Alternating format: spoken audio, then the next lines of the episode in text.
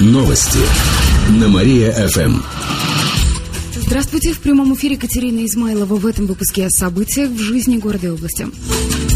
Кировчане будут точно знать, когда придет автобус. Начал работать мобильный сервис для пассажиров общественного транспорта, правда, пока в тестовом режиме.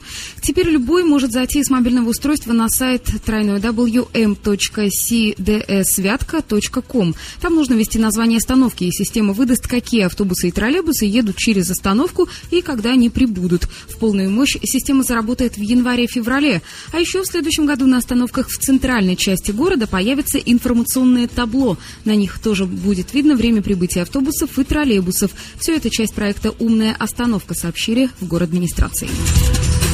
Работодатели вернули 80-миллионный долг. Кировская трудинспекция заставила выплатить деньги. Всего с начала года ведомство выявило более двух тысяч нарушений. Общая сумма задолженности по зарплате снизилась почти на 17 миллионов рублей и теперь составляет 200 с лишним миллионов. Зарплату выдели, э, выплатили более чем 5 тысячам кировчан на сумму около 80 миллионов рублей. Кроме того, работодатели заплатят штрафы, а некоторые ответят по уголовной статье.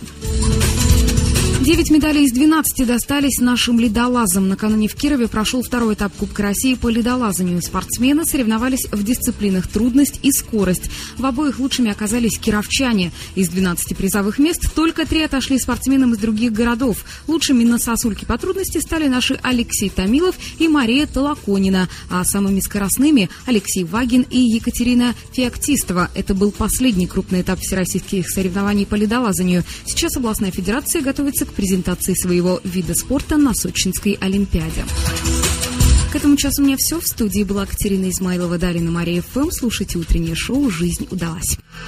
Новости на Мария ФМ.